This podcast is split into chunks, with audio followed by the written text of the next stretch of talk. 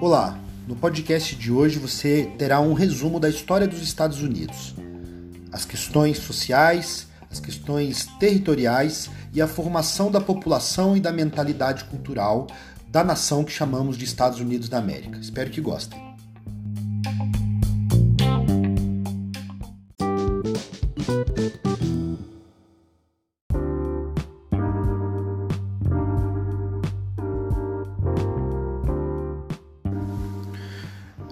A história dos Estados Unidos. Tá? Agora vocês vão ter um resumo, mais ou menos aí de 200 anos, vai, é em torno de 200 anos sobre a história dos Estados Unidos, que vai da independência até vai, vou pegar aí, até as lutas por direitos civis da década de 1960, Martin Luther King. Né? Eu vou, mas aí eu vou focar mais na parte do século XIX, tá bom?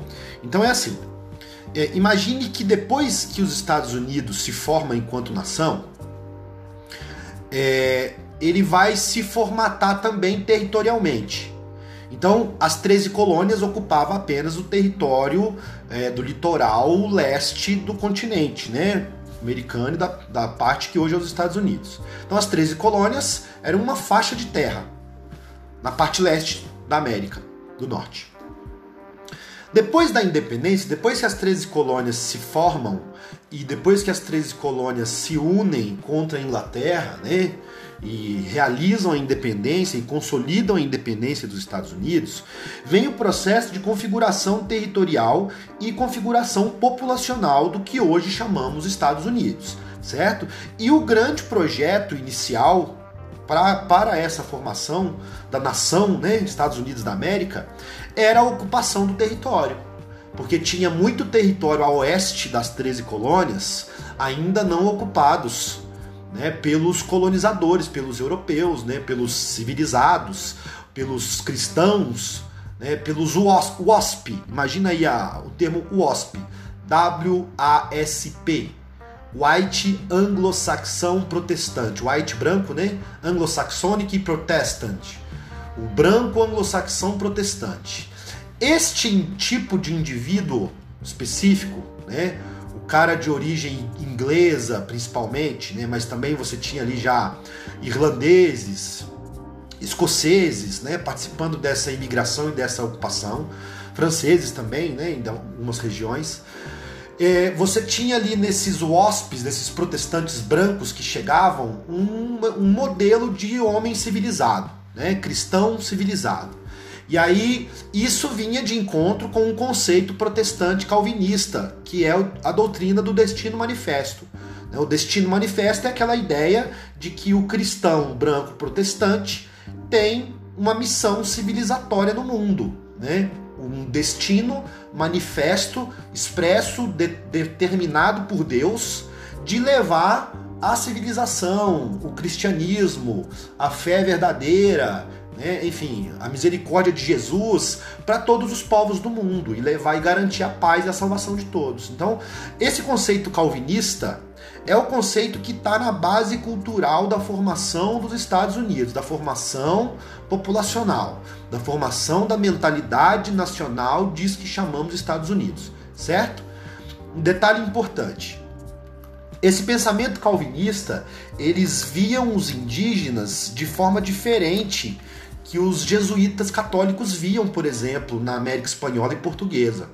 Né? Os protestantes, eles não viam os indígenas como seres inocentes que precisavam ser convertidos ao, cristi ao cristianismo para ter a salvação da alma ou eram protegidos de alguma forma pelos protestantes. Né? Essa, esse processo de ocupação, já desde o começo, muito marcadamente, o indígena é o inimigo. Ele é um selvagem e ele tem, ele está sob, sobre uma riqueza, um território muito rico, e ele não é capaz de cuidar desse território. Então nós somos, né? Nós quem? Os brancos protestantes, né? Os, os WASPs, os anglo-saxões protestantes. E aí esse discurso está na base desse processo de ocupação. À medida que a ocupação vai acontecendo, o, o Far West, né? Que dá origem ao gênero do cinema western, que retrata e narra romanticamente, eurocentricamente, né, a maioria das vezes, é, a grande maioria das vezes, de forma eurocêntrica, né, de forma a tratar o indígena sempre como selvagem e atrasado e como inimigo sanguinário.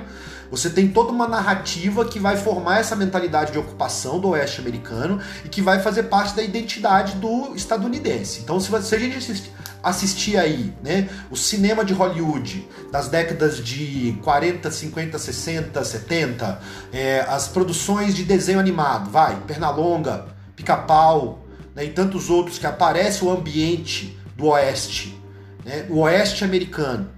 E aí nessa ocupação do oeste americano, os indígenas eram um problema. Então, ok, massacrá-los, ok, remover. Né? Isso faz parte do projeto de formação dos Estados Unidos. Um extermínio indígena muito é, é, efetivo. Tá? É por isso que hoje, gente, se a gente for comparar a presença indígena é, na população estadunidense hoje, ela é uma das menores da América, talvez a menor. É onde menos sobrou povos indígenas tradicionais. E aí, seguindo, a gente tem que é, pensar o seguinte: os dois modelos que se configuram nas 13 colônias se estendem para o oeste, ambos. Então, ao sul, as 13 colônias, é, das 13 colônias, aquelas colônias do sul se tornaram é, colônias escravistas, de plantation, né?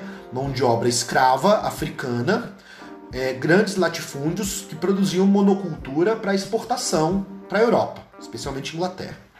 A parte norte dos Estados Unidos, por uma questão climática e geográfica, né, a parte norte foi ocupada por uma colonização de povoamento, uma colonização difusa de imigrantes que vinham por iniciativa própria né, da Europa, fugindo das perseguições religiosas, etc. Essa galera foi se espalhando do norte. E aí isso se reproduz para o oeste também. Então nós vamos ter um país inteiro dividido em dois modelos certo? O modelo do norte, um modelo industrializado, policultura, mais de economia mais nacionalista, voltada para um comércio interno, para o mercado interno, e as colônias do sul, que são de plantation, escravistas de plantation, tipo é, colônia de exploração, certo? Que caracteriza as colônias do sul, depois a parte sul dos Estados Unidos, depois da independência.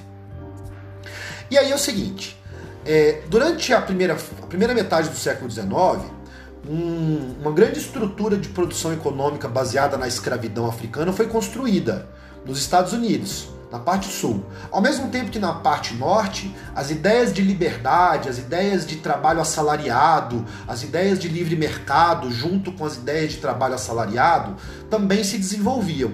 Então você tem dois modelos e, obviamente, as ideias do norte começam a se, é, a se converter com as ideias abolicionistas. Então tem ali o nascimento do abolicionismo enquanto uma causa muito específica de uma parte dos Estados Unidos, da intelectualidade ali, né, dos Estados Unidos, e isso vai se desdobrar lá na Guerra de Secessão depois.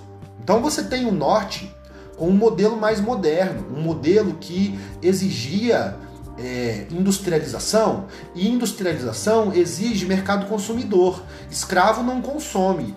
Então a escravidão ela não combina com esse modelo liberal de, de industrialização.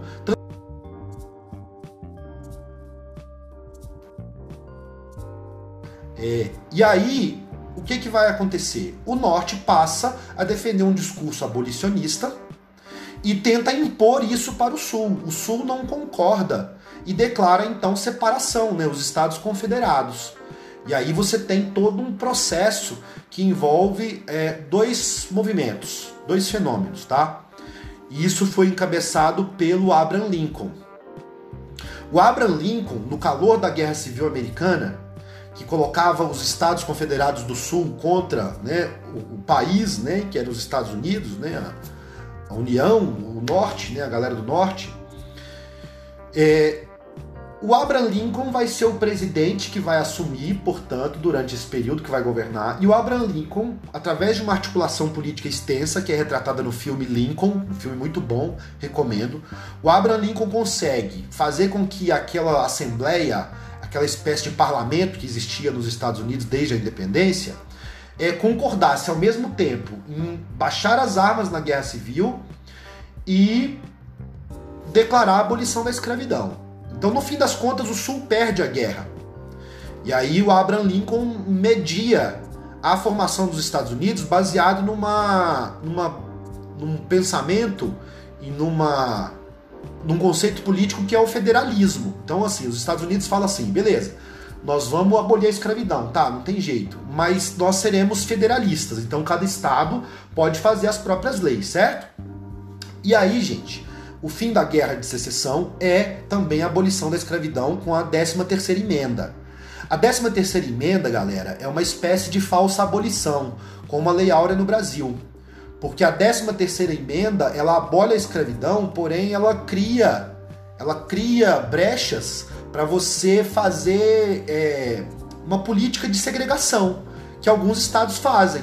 Então, quer dizer, os estados do Sul eles são obrigados a engolir a abolição da escravidão, porém, sendo federalistas, eles podem fazer leis próprias. E essas leis vão ser segregacionistas, por exemplo, impedindo o negro de, de votar, impedindo de, de frequentar escola, impedindo de frequentar os mesmos lugares que brancos, tipo o apartheid da década de 1960 na África do Sul, vai acontecer nos Estados Unidos logo após a abolição. E aí a grande representação desse, desse segregacionismo assumido pela população sulista é a Ku Klux Klan, Klan Ku Klux Klan, certo? A KKK, que é, gente, nada mais, nada menos do que umas, umas associações, assim, umas irmandades, é, uns encontros de pessoas da, da classe brancas, né, da classe média, do funcionalismo público daquela cidade, que coloca chapéu na cabeça e vai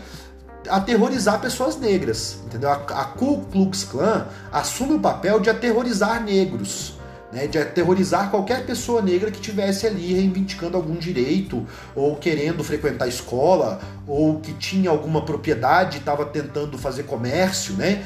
Você tinha ali nas cidades do interior do sul dos Estados Unidos a formação dessas associações, dessas irmandades. Né, que se viam como defensores da família, da moral, dos bons costumes, defendiam a volta da escravidão, que é de onde a gente tem o que nós chamamos hoje de supremacistas brancos. Tá? Aquela bandeira é, dos Estados Confederados é um símbolo do, do racismo, tal como a suástica nazista. Né? Se você vê uma pessoa com uma bandeira dos Estados Confederados, que é aquela bandeira vermelha, com as faixas é, cruzadas no centro, estrelinhas né, ao longo das faixas, essa bandeira é um símbolo racista, é um símbolo dos Estados Confederados do Sul que não queriam abolir a escravidão nos Estados Unidos. Certo? E aí, gente, é, a escravidão foi abolida em 1865. É, e aí, durante 100 anos, a população afro-americana ela é excluída do direito de voto, né, dentre muitas outras coisas. E são as guerras, as, desculpa, as lutas é, sociais, dos movimentos sociais, dos direitos civis americanos na década de 60, com Martin Luther King, com Malcolm X, né, na época lá do Muhammad Ali, na, é, na época da guerra do Vietnã, ali na década de 60, que essa luta social ganha corpo, ganha visibilidade mundial. É, você tem os Panteras Negras, que é um, é, nasce como um partido político de esquerda nos Estados Unidos, né, antirracista, etc. E aí isso ganha visibilidade e a população afro-americana conquista o direito de voto. Mais tarde, só a título de curiosidade, né, para quem quiser, assiste o documentário que tem no Netflix chamado A 13 Terceira Emenda. Mais tarde, eles é, começam uma política de encarceramento em massa. Né? Então, como continuidade no pós-escravidão, na década de 60, com um discurso de guerra às drogas nos Estados Unidos, eles criam um mecanismo que eles começam a jogar pessoas negras na cadeia e quem vai preso nos Estados Unidos perde o direito de voto. E aí qualquer pessoa afro-americana que passa na cadeia um mês que seja, seis meses, perde o direito de voto. Então hoje nos Estados Unidos existe uma população imensa de afro-americanos que não tem direito de voto. Porque por algum motivo já foi preso, né? Geralmente tráfico ou envolvimento em gangue, né? Isso explica um pouco também as gangues e as máfias, etc.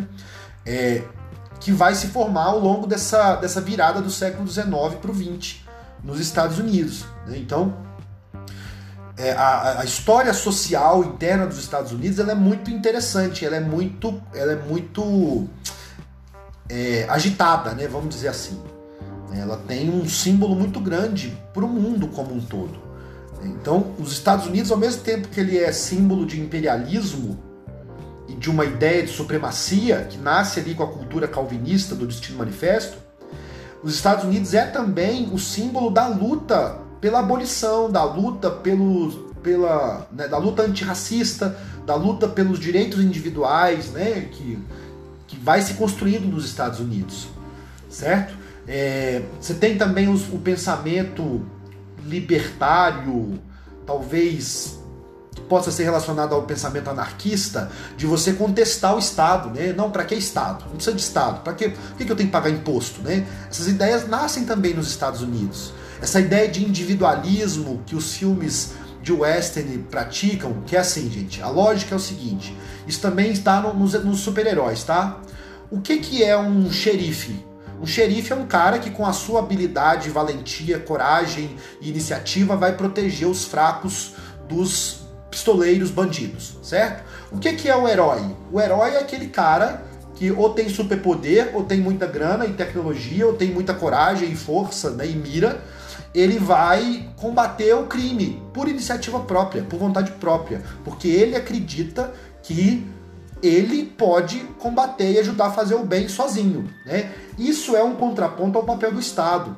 Essa discussão entre o papel do Estado na cultura política dos Estados Unidos é muito ampla e intensa. Por exemplo, na, na, na trajetória lá dos filmes dos Vingadores, não tem o, o Guerra Civil? O Guerra Civil trata-se disso, né? Eu já mencionei isso numa aula de sociologia. É, o filme Guerra Civil trata-se dos Vingadores obedecer o protocolo do Estado ou não obedecer o protocolo do Estado. Né? E o argumento de não obedecer o protocolo do Estado é o Estado não pensa no indivíduo. O Estado não pensa no indivíduo. Um inocente que morrer não pode. Então, nós vamos salvar um inocente mesmo se precisar desobedecer o Estado, porque o Estado não consegue proteger esse inocente, este indivíduo. O Estado só, só consegue atuar no coletivo, mas não dá conta de alcançar a proteção individual das pessoas. Então, eu que sou forte, eu protejo os mais fracos. Ou eu incentivo culturalmente que as pessoas se autoprotejam. E aí a gente já vai entender a cultura de armamento nos Estados Unidos. Qual é o discurso para eu poder ter arma na minha casa? Me proteger, proteger minha família, porque a polícia não dá conta. É? E aí disso se desdobra um debate. Né? Que aí não é para agora, mas essa cultura armamentista, essa cultura de supremacia, de superioridade, ao mesmo tempo que tem essa cultura que mistura a ideia de direitos individuais com, com direitos de minorias, né? O, o, o, trabalho assalariado, o trabalho assalariado, os direitos trabalhistas, são concepções próprias da ala é, democrata dos Estados Unidos, né? que tem esse discurso mais brando e com um olhar social, certo? E aí, para concluir, para diferenciar, assim, a política dos Estados Unidos hoje se divide entre republicanos e democratas, que na verdade é assim que surge, galera. Os republicanos é a galera que toma iniciativa contra o, o contra o modelo do Sul. Né? Então a galera do Norte tinha uma ideia de república, né? uma ideia republicana, de, de, de economia protecionista, né? de industrializar, etc. Isso, isso são os republicanos, certo? Que é a galera que vai promover todo o processo de é, modernização industrial dos Estados Unidos. Depois da abolição da escravidão, que os escravistas então não estão mais no páreo, né? Não como escravistas, e surge os democratas. Quem são os democratas? É a galera que tem um olhar social, que, un, que une a ideia de liberdade com a ideia de direito trabalhista, de trabalho assalariado, né? de direitos individuais para negros, para indígenas, para as mulheres, para LGBT.